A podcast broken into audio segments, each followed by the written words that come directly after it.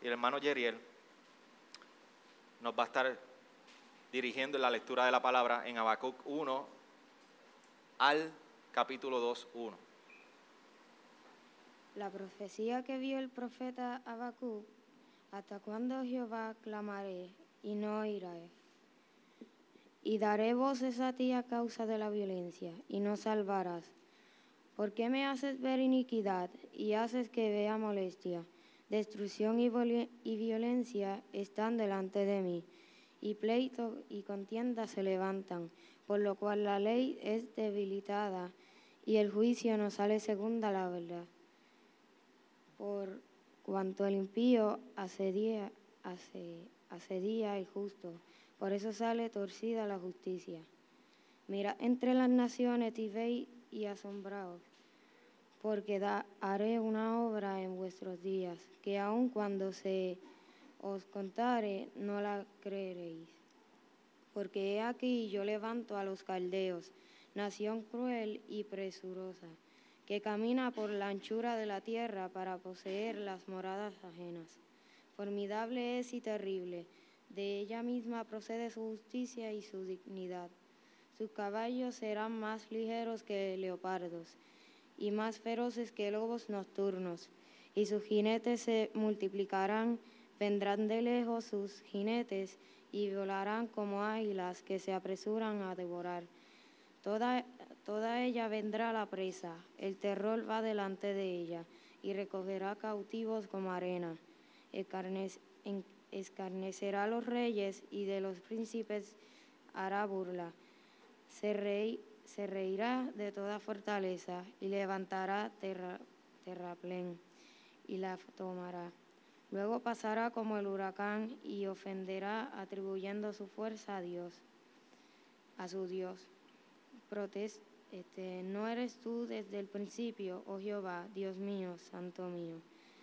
No moriremos.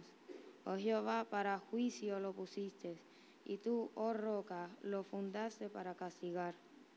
Muy limpio eres de ojos para ver el mal, ni puedes, ni puedes ver el agravio, porque ves a los menospreciadores, y callas cuando destruye el impío al más justo que él, y haces que sean los hombres como los peces del mar como reptiles que no tienen quien, quien, lo, quien lo gobierne. Sacará a todos con anzuelo, los recogerá a su red y los juntará en sus mallas, por lo cual se alegrará y se, regocijará.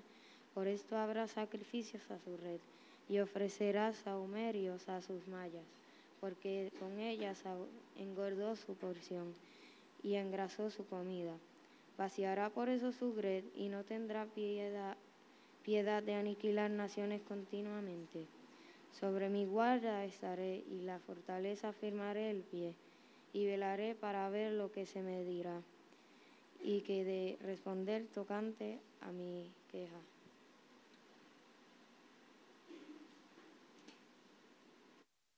Inclina tu rostro y de esa manera le damos gracias a Dios por su palabra y le pedimos que sea ministrando nuestro corazón y nuestra vida hoy. Señor, gracias te damos por, por tu preciosa palabra, Señor.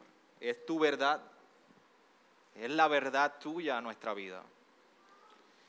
Nosotros que nuestros corazones están tan llenos de mentira, de injusticia, de pecado, hoy nos acercamos a tu verdad el salmista la describía que era pura, más dulce que la miel. El salmista nos recuerda que, que en tu ley nosotros somos restaurados, Señor.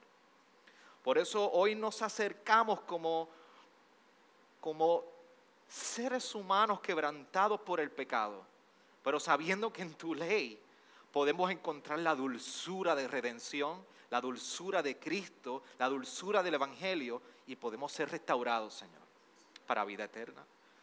Pablo les recordaba a Timoteo que nunca olvidara ni se apartara de esta escritura que le podía dar la sabiduría necesaria para salvación. Señor, recuérdanos hoy que en la inquietud de nuestra mente y nuestro corazón podamos ser recordados de que esta palabra trae salvación, conocimiento de salvación a nuestra vida por lo que Jesús hizo en aquella cruz. Por eso, gracias Señor en este tiempo y te pedimos que tú seas fortaleciendo, confrontando y quebrantando al corazón duro en esta mañana. En tu, para tu gloria y en tu nombre oramos. Amén. Amén. ¿Se puede sentar, iglesia?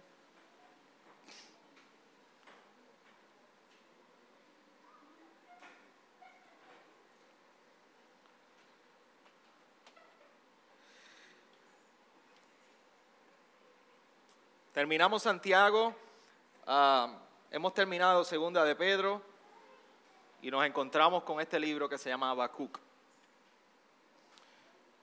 Primero que nada, ¿cuántos de ustedes han escuchado alguna predicación de Habacuc, del libro de Habacuc? ¿Alguien? Allá. ¿Cuántos han escuchado una predicación de Habacuc que sea más allá sobre que la higuera no florezca, aunque la higuera no florezca? ¿No? Ok. ¿Cuántos han escuchado una serie de predicación del libro Habacuc completa? No. Ok. Pues si usted es fiel en asistencia por los próximos cuatro domingos cinco, usted va a escuchar por lo menos por primera vez una serie de Habacuc completa. Por eso hoy Vamos a darle el espacio a Matthew que está hoy.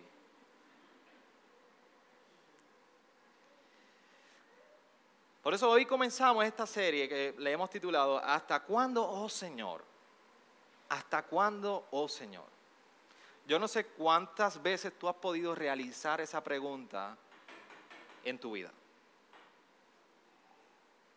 Eh, pareciera que estas palabras que nosotros pudimos leer en el, segundo versículo del capítulo 1, cuando el hermano Yeriel dio lectura, parece que, resume toda nuestra vida en gran parte. ¿Hasta cuándo, oh Señor? Posiblemente si nosotros pudiéramos ubicar esta pregunta y esta, y esta identificación que hacemos nosotros con esta expresión, pudiéramos decir que de lunes a sábado estamos con esta pregunta, en algún punto. Principalmente los lunes en la mañana, cuando vamos de camino en el tapón y usted coge ese tapón desde de, Vega Alta, desde Bayamón, de Toa Alta, Bayamón hasta Bucanan. Y usted, dice, ¿hasta cuándo, Señor, va a durar este tapón? Y sigue así toda la semana hasta sábado. Domingo, pues definitivamente llegamos a la iglesia, todo el mundo sale de este lugar levitando y sale contento, y, y siempre y cuando el pastor no predique de Santiago. Pero salimos todos animados. Pero ¿hasta cuándo es una expresión que realmente nosotros nos podemos identificar? Escuchaba sobre precisamente una ilustración que un rey en una ocasión decidió pagarle a algún artista que le trajera el cuadro o el dibujo de un cuadro que representara lo mejor posible lo que significa la paz. Y allí vinieron diversos artistas delante de este rey y trajeron diversos cuadros. Y al final quedaban dos cuadros. Dos cuadros. El primero de estos dos que el rey empieza a evaluar es un cuadro que, que demostraba un río pasible, un cielo brillante, unas nubes muy formadas, brillantes, un cielo azul, unas aves en el fondo. Lo que parecía una paz. Sin embargo, en el segundo cuadro, el rey comienza a observar que esta pintura reflejaba lo que era toda una cascada, o sea, una caída de agua violenta,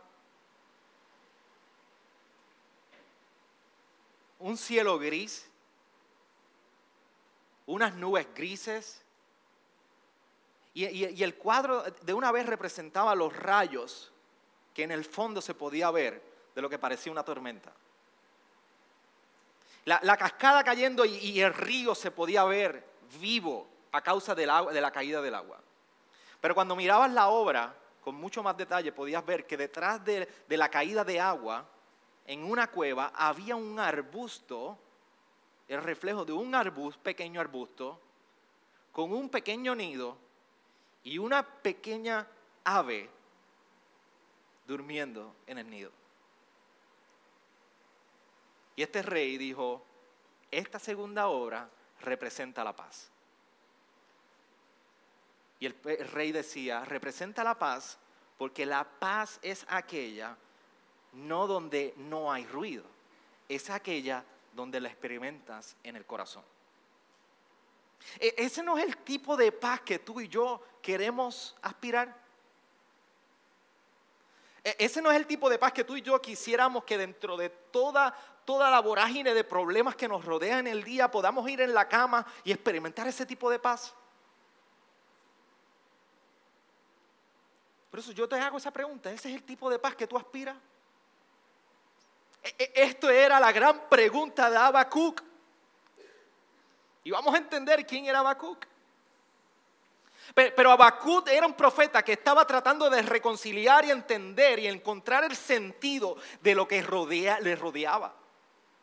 A se le hacía difícil poder reconciliar lo que estaba viendo alrededor con lo que él creía quién era Dios.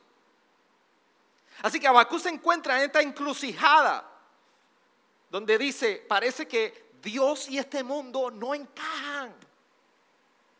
Dios y este mundo y lo que yo vivo no encaja.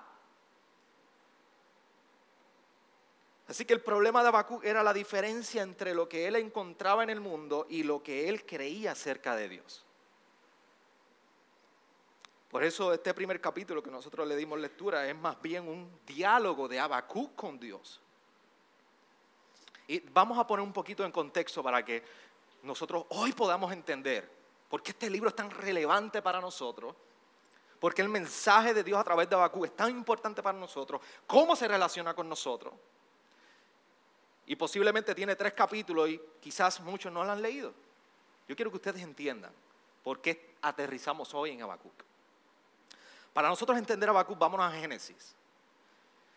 Desde Génesis, desde el principio, Dios está queriendo llamar para sí a un pueblo. Y vámonos allí a donde está Abraham. Saben que lo llama de Ur de los Caldeos y llama a Abraham, una pareja de ya viejitos. Tenían esperanza de tener hijos, no habían podido tener. Y Dios viene y les dice, les da una promesa. Y hace un pacto con Abraham. Y le dice, yo te daré una descendencia del cual tú serás el padre de todas estas naciones. Y yo estaré con tu descendencia. Y de tu descendencia yo haré un pueblo para mí. Así que comenzamos con Abraham. Dios hace este pacto, hace un pacto con la, de, que será el Padre de las Naciones.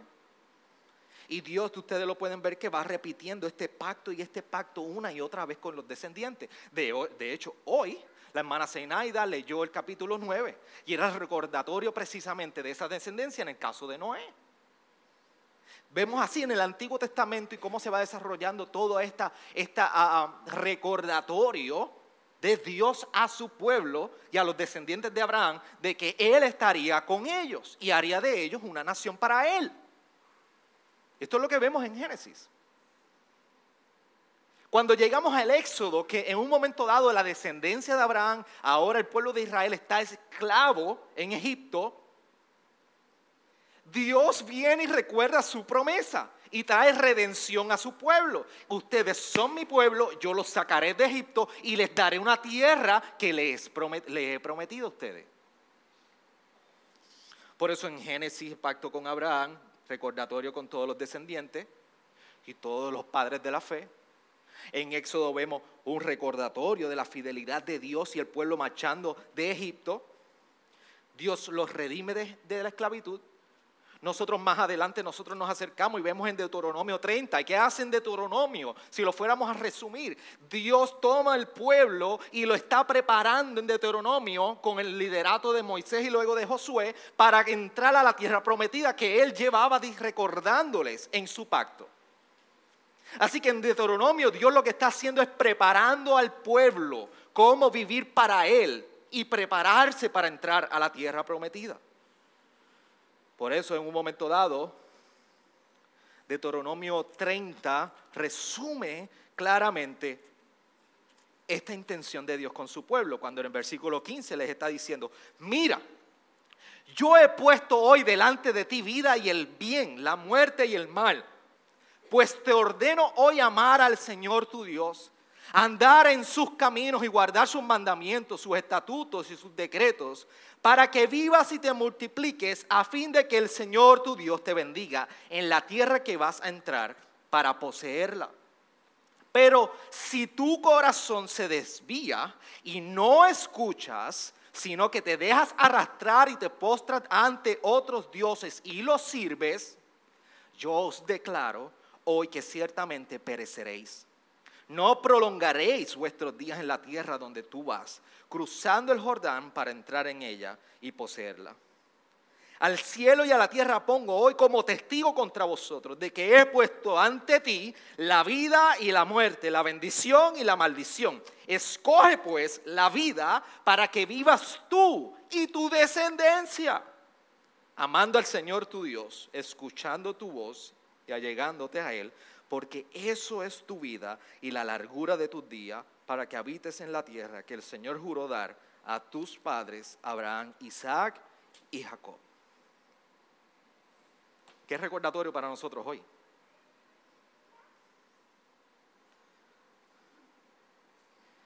Así que Dios los está preparando y les está diciendo, esto es un pacto que yo hago con ustedes. Yo les prometo esta bendición, pero ustedes necesitan obedecer. Ustedes necesitan andar en mis caminos y en mis estatutos.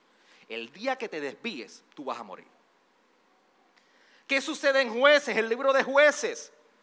Mire, olvídese de las novelas, olvídese de Netflix, métase una semana en jueces y usted va a ver que es la mejor serie que usted puede ver, leer. Yo lo reto, lee, siéntese a leer jueces y cuando lo termine, dígame si no está mejor que cualquier serie de Netflix. Pero en jueces, ¿qué está sucediendo? El pueblo hace lo malo delante de Dios y se desvía. Dios le envía jueces trae orden, los redime, los rescata y vuelve y hacen lo mal y Dios le envía a otro juez. Por eso está Jefteo, Toniel, Gedeón, Sansón. Dios levantando hombres como jueces en el pueblo para rescatarlo, defenderlo y recordarle el pacto que él ha hecho. Vuelvan a mi camino. Yo soy su Dios, de lo contrario ustedes morirán. Cuando llegamos a los libros de Reyes y Samuel, vemos que se levanta entonces David. El pueblo dice, no queremos que tú nos guíes, ponnos un rey. Le dicen a Dios. Queremos, como las demás naciones paganas, danos un rey. Y Dios le dice, ¿ustedes quieren rey? Pues yo les doy un rey. Y les dio a Saúl. Y de Saúl vemos como cae en David. A David le promete, le dice en el capítulo 7 de Samuel, de segundo de Samuel, le dice, tu reino va a permanecer por siempre. Yo te garantizo que el reinado tuyo estará establecido por toda la eternidad. Sabemos lo que se refería a eso. La descendencia de David. ¿Y quién fue parte de la descendencia de David? ¿Cómo sería establecido por medio de la, de la descendencia en Jesús? Pero aún incluso a David con esta promesa que Dios le dice de que estaría estableciendo su reino por siempre, David también hizo lo malo. David también en aquel castillo, o donde quiera que estaba, también se nublaron sus ojos. Y sabemos cómo cometió adulterio, cómo cometió asesinato. Su hijo Salomón experimentó los, días más gloriosos del periodo de Israel. Templos, riqueza, sabiduría. Venían de otras partes a querer mirar y admirar y conocer de esta sabiduría que estaba ocurriendo en el reinado de, de Israel. Pero aún Salomón se envaneció y también hizo lo malo. ¿Qué sucede dentro de todo este periodo de reyes donde se levanta uno y el otro vuelve y se desvía de la palabra del Señor? De hecho, el mismo David al final de su vida, reconociendo que ya estaba a punto de morir, que había hecho lo malo, el consejo que le da a Salomón le está diciendo, sé hombre, no te desvíes de Dios, de la ley de Dios, permanece en ella. Un hombre que en sus últimos años había aprendido lo que había sido caer ocurre la división del reinado. Y se va, entonces se divide el reino en dos, uno en el norte y otro en el sur. Yo no entiendo, pastor, eso, cuando se dividió ahí, yo no sé esa división nada, un rey aquí, un rey allá. Se dividió por el pecado de los reyes. Aquel aló para el lado y aquel aló para el otro lado. Y el reinado del norte, de la parte del norte, se le llamó Israel. Se le empezó a llamar a esa parte nada más Israel. Y la parte del sur se le comenzó a llamar Judá. Por eso usted va a ver en unos momentos dados en la historia de los reyes y de Samuel, principalmente reyes en crónica, que habla del rey de Judá y el rey de, Israel. El reino está dividido. Y usted habrá escuchado de Nabucodonosor y Babilonia. El reinado del norte fue el primero que se fue en exilio. Los babilonios se lo llevaron cautivo. Judá todavía no había ocurrido eso. Dios levantó profetas, reyes y profetas, y los reyes nosotros vemos que una y otra vez hacían lo malo delante de Dios, y venía otro rey y hacía lo malo delante de Dios. Y así estuvieron ambos reinados. Uno se levantaba y hacía lo malo delante de Dios. Uno se levantaba y hacía lo otro malo de Dios. Y así sucesivamente ocurría en cada reino. Hasta que el reino del norte fue llevado en esclavitud por los babilonios. Ahí es que nosotros entonces llegamos al reino del sur. En el reino del sur, en Judá, que se le conocía como el reinado de Jerusalén también, se levantó un rey que se llamaba Josías. Y este es el famoso rey que quizás ustedes han escuchado, que encontró un libro, que el sacerdote se encontró el libro escondido y, encontró el libro de la ley y fue a donde el rey Josías y le dijo, rey, pero es que aquí había una ley que Dios nos había dejado y nosotros nos hemos desviado. Josías vino y desmontó y bajó todas las estatuas de acera, mandó a quemar todos los sacerdotes eh, eh, eh, paganos y destruyó toda la idolatría y se rasgó las vestiduras. Segundo de Reyes capítulo 23, 22, 24. Y ahí rascó sus vestiduras y le dijo al pueblo, tenemos que volvernos a Dios. Y el pueblo se, se volvió a Dios y trajo la adoración a Dios como punto central. Pero ¿qué ocurrió? Cuando Josías muere, sus hijos no fueron iguales. Joacín y todos estos reyes hicieron lo malo delante de Dios. Y ahí es que se encuentra en esa transición donde ya se esperaba que el imperio de los babilonios, de Nabucodonosor, viniera a tomar a Judá. ¿Y sabe quién se levanta como profeta en ese tiempo? Jeremías. ¿Se acuerdan de Jeremías? Pues en ese tiempo de Jeremías estaba Habacuc. Y para nosotros entender, Habacuc está anticipando todo lo que está ocurriendo, que el pueblo se volvió hay un desastre, hay una violencia, hay una injusticia. Nadie ahora le interesa como en la época de Josías, de vivir para Dios. Está viendo la injusticia del pueblo y está viendo que también viene el imperio de Babilonia a atacar y a tomar los cautivos. Y ahí estaba Habacuc y ahí estaba Jeremías. Por eso Jeremías, en un momento dado, si queremos tener una ventana al tiempo de Habacuc, en el capítulo 7 de Jeremías, versículos 8 y 10, esta es la descripción que está dando Jeremías de esa época. He aquí vosotros confiáis en palabras engañosas que no aprovechan para que, no aprovechan para robar, matar, cometer adulterio, jurar falsamente, ofrecer sacrificios a Baal y andar en pos de otros dioses que no habéis conocidos, habíais conocido. Vendréis luego y os pondréis delante de mí en esta casa, que es llamada por mi nombre, y diréis, ya estamos salvos, para luego seguir haciendo todas las abominaciones. Esa es la descripción que Jeremías está dando. Este es el tiempo en el que Habacuc se encontraba. Habacuc está anticipando la brutalidad de los babilonios al llegar a llevar cautivo a Judá. Desde ahí es que entonces ahora Habacuc, a diferencia de los otros profetas, que los profetas mayores y menores, como se conocen en la Biblia, y mayores no es que significa que son más importantes, que son más extensos, más largos. Los menores porque son libros más cortos. Habacuc tiene tres capítulos. Y Habacuc está anticipando la brutalidad de los babilonios en esa época. Hay, un predicador que escuchaba y él decía, el libro de Habacuc Un tema para el libro de Habacuc es del lamento a la adoración, porque Habacuc nos está enseñando cómo comienza un lamento, recibe la respuesta de Dios y termina adorando. Así es cada capítulo. Uno, dos y tres. La diferencia es que cada profeta que Dios levantó en el periodo de Israel y de Judá, lo levantó para advertir al pueblo, hacerlo volver a Él. La diferencia con Habacuc es que Habacuc no le está hablando al pueblo, Habacuc le está hablando a Dios.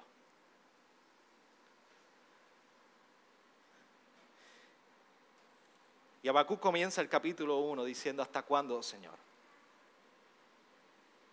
Pediré ayuda y no escucharé. Clamaré a ti violencia y no salvarás. ¿Por qué me haces ver la iniquidad y me haces mirar la opresión, la destrucción y la violencia? Están delante de mí hay rencilla y surge discordia. Por eso no se cumple la ley y nunca prevalece la justicia. Pues el impío y asedia al justo, por eso sale pervertida la justicia. Abacú está mirando y ¿qué, ¿qué está ocurriendo? Está mirando opresión, violencia, injusticia alrededor de él. El libro, todos los libros de los profetas tienen una introducción en los tiempos de rey Usía, ahí empezamos en, Isaías.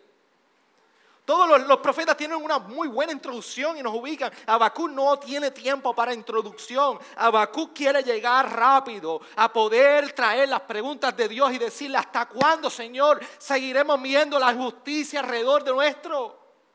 ¿Hasta cuándo? Te clamo que hay violencia y no me respondes. Estoy en medio de esto y no escucho tu voz.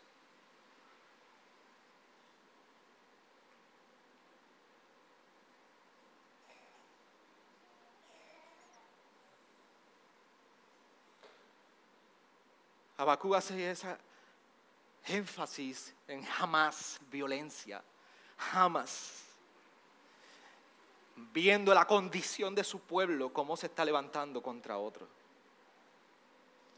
Y, para Habacuc no hay una reconciliación entre lo que él está viendo y cómo es posible que Dios permita esto. ¿Tú, has podido estar ahí? Tú, tú dices, ¿cómo, ¿cómo es posible esto? ¿Y cómo tú permites esto, Dios? Habacuc no puede entenderlo. Y Habacuc recurre a la expresión de preguntas en su vida, trayéndolas delante de Dios. Y en versículo 5, Dios comienza a contestar. Y le dice, mira entre las naciones, observad Asombrados, admirados, porque haré una obra en vuestros días que no creeríais si se os contara. Porque aquí yo levanto los caldeos, babilonios, pueblo feroz e impetuoso que marcha por la anchura de la tierra para apoderarse de moradas ajenas, imponente y temible es. De él mismo proceden su justicia y su grandeza sus caballos son más veloces que leopardos y más astutos que lobos al anochecer. Al galope vienen sus jinetes, sus jinetes vienen de lejos, vuelan como águilas que se precipita a devorar. Vienen todos ellos para hacer violencia. Su horda de rostros avanza, recoge cautivos como arena. Se mofa de los reyes y los gobernantes le son motivo de risa y se ríe de toda fortaleza, amontona escombros para tomarla, entonces pasará como el viento y seguirá y se le tendrá por culpable porque hace de su poder su Dios. Dios está respondiendo a Habacuc y le está diciendo que hay injusticia en, tu, en el pueblo.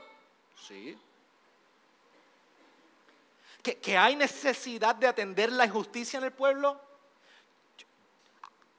recuérdate de esto y anota. Porque si te lo cuento no lo vas a creer, pero anótalo. Yo te estoy enviando, voy a enviar los caldeos, los babilonios. Y Dios le está diciendo a Habacuc, el método por el cual yo voy a atender la injusticia de la cual tú clamas, es que voy a enviar los babilonios a castigar. Dios, le está revelando a Habacuc el propósito de él en atender esta situación.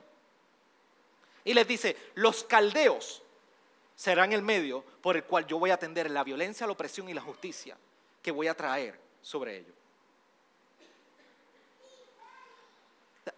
Usted se puede, pueden ubicarse con, con. Abacú le está diciendo, no necesito que tú atiendas este asunto, tú no me escuchas. Y Dios le está diciendo, yo voy a enviar una nación peor que ustedes para atender este asunto, para castigarlos a ustedes. Y aquí es que comienza entonces Habacuc a estar perplejo. En el versículo 12. Comienza Habacuc entonces a preguntar nuevamente a Dios. ¿No eres tú desde la eternidad, oh Señor Dios mío, Santo mío? No moriremos. Mire cómo dice, no eres tú desde la eternidad, oh Señor, Dios mío, Santo mío. No moriremos. Oh Señor, para juicio los has puesto. Tú, oh roca, los has establecido para corrección.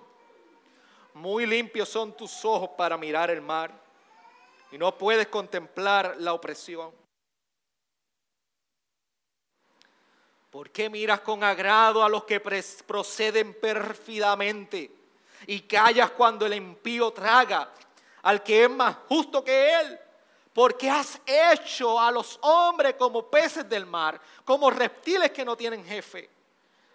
A todos los saca con anzuelo el pueblo invasor, los arrastra con su red y los junta en su malla. Por eso se alegra y se regocija. Por eso ofrece sacrificio a su red y quema incienso a su malla, pues gracias a ella su pesca es, pesca es abundante y suculenta su comida. Vaciará pues su red y seguirá matando sin piedad a las naciones?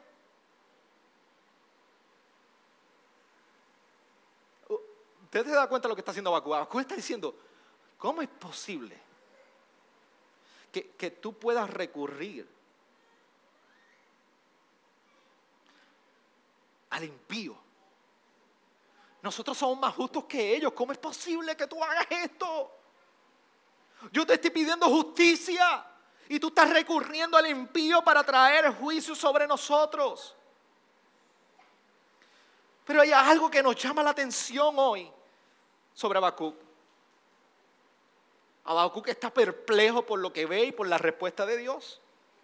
Pero Habacuc está reconociendo algo bien importante. Él conoce quién es Dios. Por eso el versículo 12 lo, expresa en una pregunta cuando dice, ¿no eres tú desde la eternidad? oh Señor, Dios mío, Santo mío. Habacuc dentro de todo esta confusión y las preguntas que él está viviendo, Habacuc está recurriendo a que él conoce quién es Dios y está conociendo cuál fue la promesa de Dios. Porque cuando Habacuc dice, no moriremos, en ese versículo 12, Habacuc está luchando, está, estoy viendo esta injusticia, estás enviando a este pueblo malvado e impío a castigar, no moriremos. Habacuc estaba descansando en la promesa de Dios. Habacuc sabía que a pesar de lo que estaban viviendo, Dios le llevaba recordando al pueblo que Él estaría con ellos y los guardaría que ellos serían su pueblo y Él sería su Dios para ellos. Por eso Habacuc, aún en la confusión, estaba descansando en la promesa de que Él no iba a morir.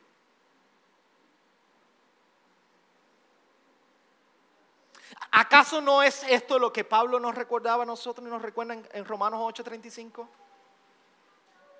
¿Quién nos separará del amor de Cristo? tribulación o angustia o persecución o hambre o desnudez o peligro o espada. Nada nos podrá separar del amor de Cristo. Habacuc entendía esto a pesar de lo que estaba viviendo. Habacuc estaba entendiendo a la misma vez que Dios es un santo. Es un Dios tres veces santo, santo mío. Por eso podía decir y expresar a Habacuc. Muy limpios son tus ojos para mirar el mar y no pueden contemplar la opresión. Habacuc sabía que el pueblo necesitaba y que él no iba a tolerar la injusticia. Habacuc estaba claro de que ante los ojos de Dios no se podía escapar la, injusticia que estaba viviendo, que Dios iba a responder a esa injusticia. Pero más adelante, el versículo 1 del capítulo 2 dice, estaré en mi puesto de guardia y sobre la fortaleza me pondré, velaré para ver lo que Él me dice y qué he de responder cuando sea reprendido. Eh, si ustedes pueden ver la imagen de Habacuc, pareciera que Habacuc tomó el rol de un centinela y se para frente a toda la ciudad a mirar y a esperar. ¿Cuándo viene la respuesta de Dios?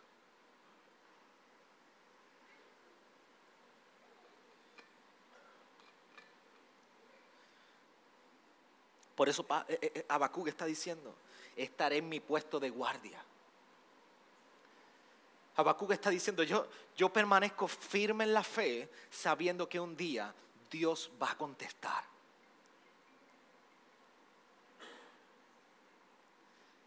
Habacuc estaba claro de que un día Dios iba a responder. Y Habacuc tenía la fe de que a pesar de lo que estaba viendo y estaba ocurriendo, él podía pararse y esperar la respuesta de Dios.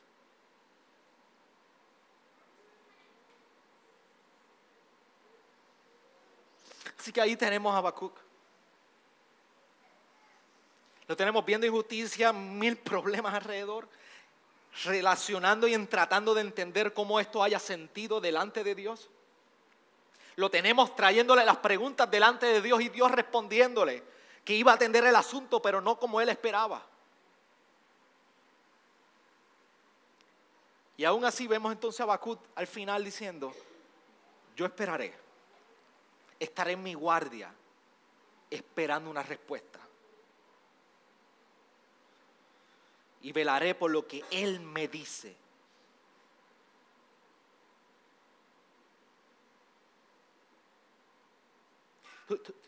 tú, y yo pudiéramos estar en situaciones que pareciera que a Dios no le importa. Si en algo nos podemos identificar con este tiempo de Habacuc, es que enfrentamos situaciones que pareciera que a Dios no le importa.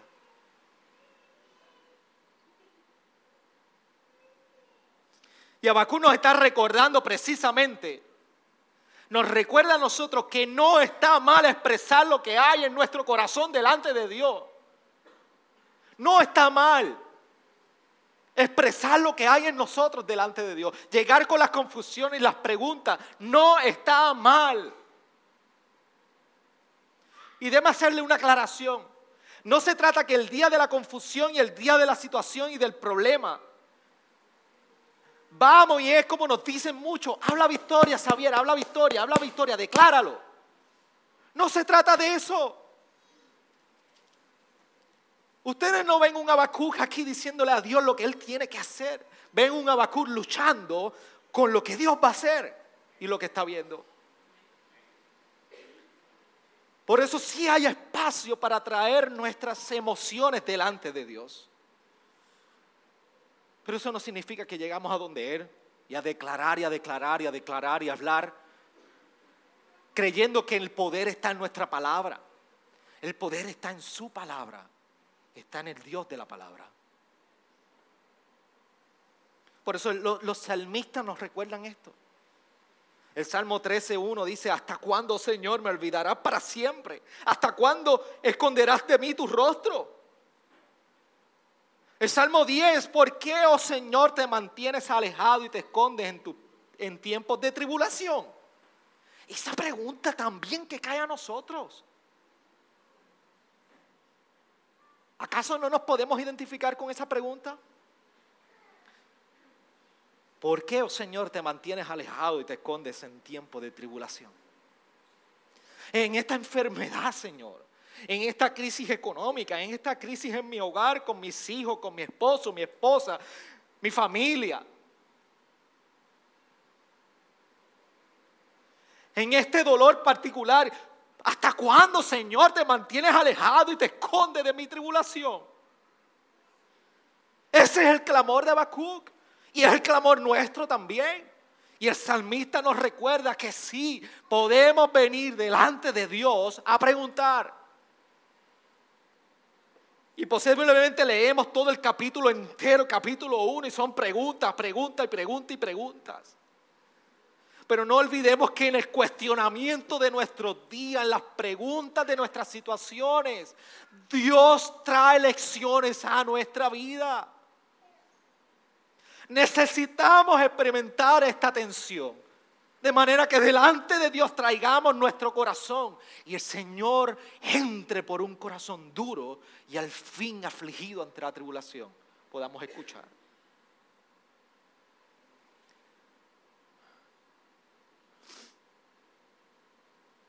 Abacún nos recuerda unos principios bien importantes. Cuando tú y yo enfrentamos los por qué de la vida, ¿hasta cuándo, Señor? ¿Por qué? Abacún nos recuerda que podemos, uno, expresar nuestros sentimientos, que Dios escucha nuestros sentimientos.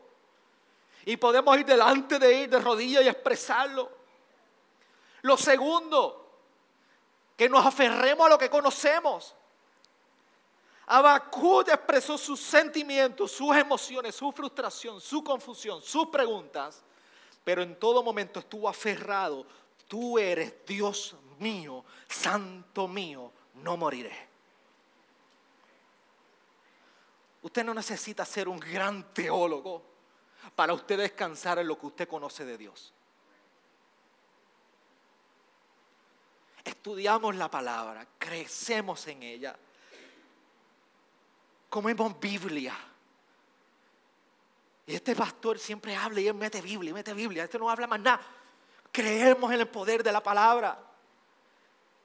Llenamos nuestra mente para informar nuestro corazón. Pero dame decirte que tú no tienes que tener un doctorado ni un PhD en teología para tú descansar en el momento de tribulación lo que es Dios para ti. Que Dios es fiel, que Él ha prometido, que no vas a morir, te va a guardar y va a estar contigo. Y que atiende nuestro clamor. Y tercero, Abacur nos recuerda en este principio de cuando enfrentamos los por qué, que debemos prepararnos para esperar. Tenemos que prepararnos para esperar. Abacut se preparó a esperar. La contestación que él recibió no era de la manera que él esperaba y él entendía de Dios. Pero allí dijo, estaré en mi puesto de guardia y sobre la fortaleza me pondré y velaré para ver lo que Él me dice. ¿Y qué he de responder cuando sea reprendido? Habacuc se preparó para esperar. Y los tiempos de tribulaciones traemos nuestras emociones. Dos, nos aferramos a lo que creemos de Dios. Y tres, nos preparamos para esperar.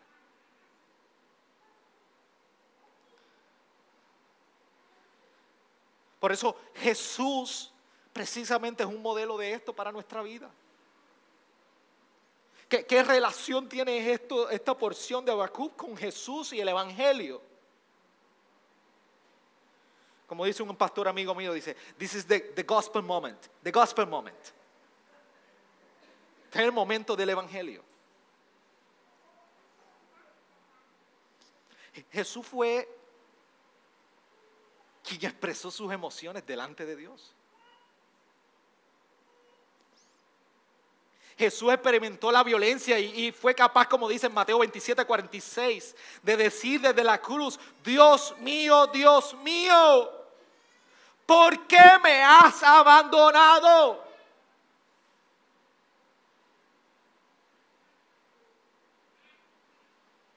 En el Getsemaní le decía allí Mateo 26, Padre mío, si es posible, que pase de mí esta copa, pero no sea como yo quiero, sino como tú quieres. ¿Y usted cree que Jesús experimentó y expresó eso con una taza de té en su mano?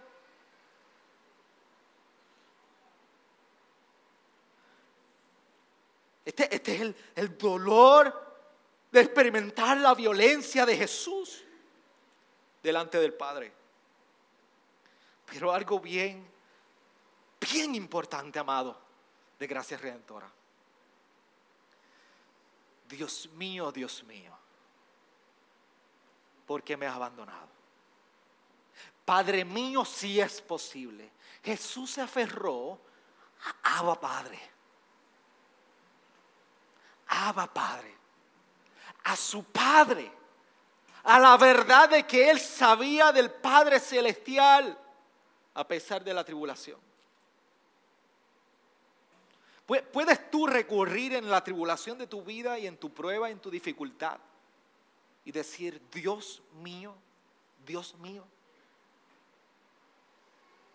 Habacuc lo reconocía en el versículo 12 del capítulo 1. Dios mío, santo mío, no moriremos.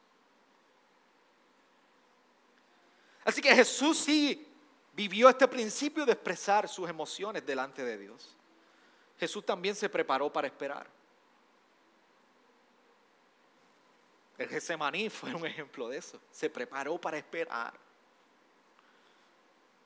Por eso cuando tú y yo enfrentamos el tiempo de confusión y los por qué y el hasta cuándo, es el momento de tú y yo mirar la cruz Tú quieres ver un ejemplo de donde Dios emana bondad en medio de una injusticia y violencia. Mira la cruz.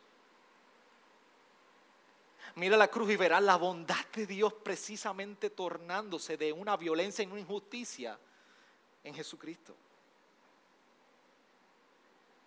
Precisamente porque Jesús murió y resucitó, tú y yo podemos decir, Dios mío, no moriremos porque Él murió por nosotros. Cuando tú y yo miramos la cruz, podemos mirar como aquel rey, el cuadro perfecto de la paz para nosotros. Jesús experimentó la injusticia de un pueblo que lo crucificó sin razón con una muerte violenta. Y precisamente la injusticia vivida se tornó nuestra justicia delante de Él. La violencia que cayó sobre Jesús ha sido nuestra paz hoy con Dios. Por eso hoy, esa misma paz que tenemos en el Evangelio, aun cuando vivamos como en tiempos tan turbulentos como Habacuc miraba a su alrededor, esa paz hoy nos alienta a esperar en un mundo caído. Con un Dios donde podemos venir a expresar nuestra emoción, que nos aferramos a su verdad, mientras nos preparamos para esperar hasta que Él regrese. Hasta que Él regrese. Este es el mensaje de Habacuc 1.1, 2 al 2.1 para la iglesia hoy. ¿Puedes tú inclinar tu rostro ahí?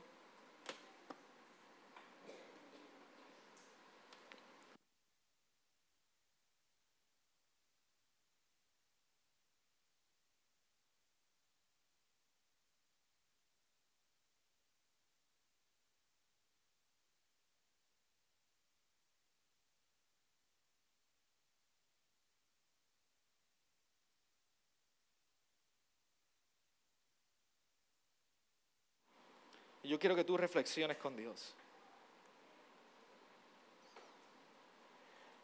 Y este es un buen momento de nosotros traerlos hasta cuándo y los por qué delante de Dios.